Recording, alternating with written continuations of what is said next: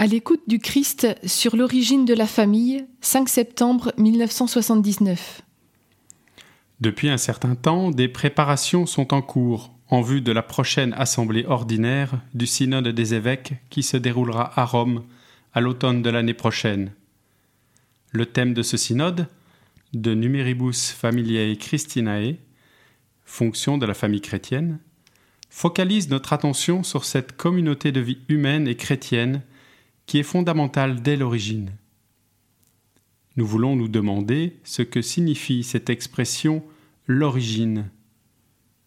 Nous voulons en outre mettre au clair la raison pour laquelle le Christ se réclame de l'origine, précisément dans cette circonstance, et, pour cela, nous nous proposons une analyse plus précise du message correspondant de l'Écriture sainte. Deux fois, au cours de son dialogue avec les pharisiens qui l'interrogeaient sur l'indissolubilité du mariage, Jésus-Christ fait mention de l'origine. Voici comment s'est déroulé l'entretien. Des pharisiens s'approchèrent de lui et lui dirent pour le mettre à l'épreuve Est-il permis de répudier sa femme pour n'importe quel motif? Il répondit N'avez-vous pas lu que le Créateur, dès l'origine, les fit hommes et femmes, et qu'il dit Ainsi donc l'homme quittera son père et sa mère pour s'attacher à sa femme, et les deux ne feront qu'une seule chair. Ainsi, ils ne sont plus deux, mais une seule chair. Eh bien, ce que Dieu a uni, l'homme ne doit point le séparer. Pourquoi donc, lui disent-ils, Moïse a-t-il prescrit de donner un acte de divorce quand on répudie? Jésus leur répondit C'est en raison de la dureté de votre cœur que Moïse vous a permis de répudier vos femmes, mais à l'origine il n'en a pas été ainsi. Le Christ n'accepte pas la discussion au niveau où ses interlocuteurs cherchent à la situer. D'une certaine manière, il n'approuve pas la dimension que ceux-ci cherchent à donner à la question. Il évite de se laisser entraîner dans une controverse de casuistique juridique. Et par contre, il se réclame à deux reprises de l'origine. Il fait ainsi une référence explicite aux expressions correspondantes du livre de la Genèse que ses interlocuteurs eux aussi connaissent par cœur.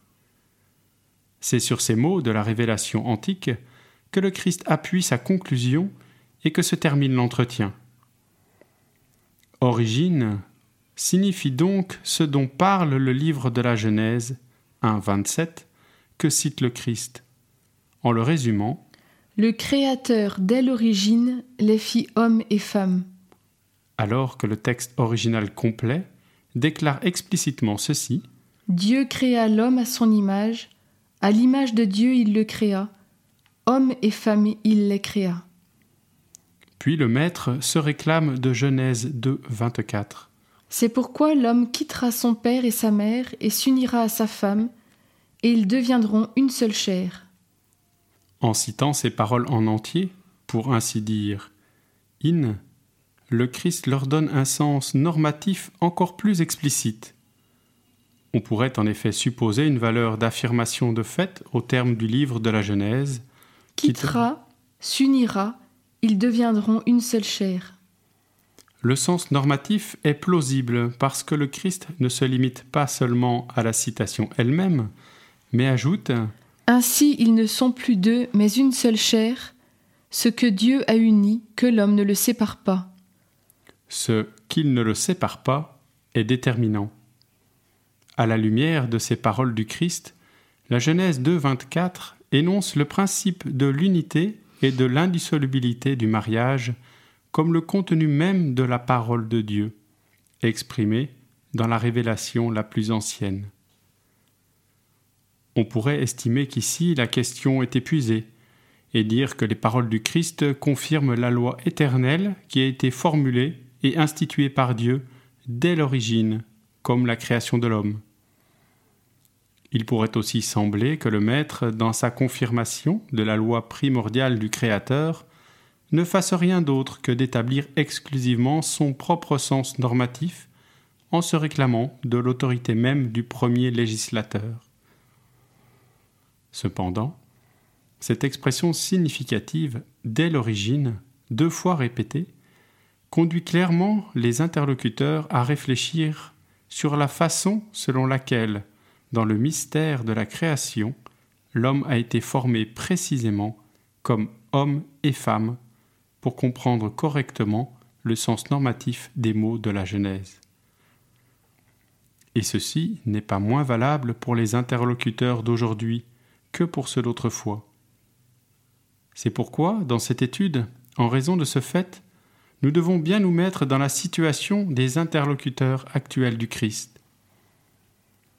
Au cours des réflexions des mercredis à venir, pendant les audiences générales, nous chercherons, en qualité d'interlocuteurs actuels du Christ, à nous arrêter plus longuement sur les paroles de Saint Matthieu, 19.3 et verset suivant, pour répondre à l'indication que le Christ y a incluse, nous chercherons à pénétrer vers cette origine à laquelle il s'est référé d'une manière tellement significative, et, ainsi, nous suivrons de loin le grand travail qu'entreprennent dès maintenant les participants au prochain synode des évêques. Avec eux y participent de nombreux groupes de pasteurs et de laïcs qui se sentent une responsabilité particulière en ce qui concerne les fonctions que le Christ propose au mariage et à la famille chrétienne. Fonctions qu'il a toujours proposées et qu'il propose encore aujourd'hui au monde contemporain. Le cycle de réflexion que nous commençons aujourd'hui avec l'intention de le poursuivre pendant les prochaines rencontres du mercredi, a également, par ailleurs, le but d'accompagner, pour ainsi dire de loin, les travaux de préparation au synode, sans toucher directement le thème, mais en tournant notre attention vers les racines profondes d'où il jaillit.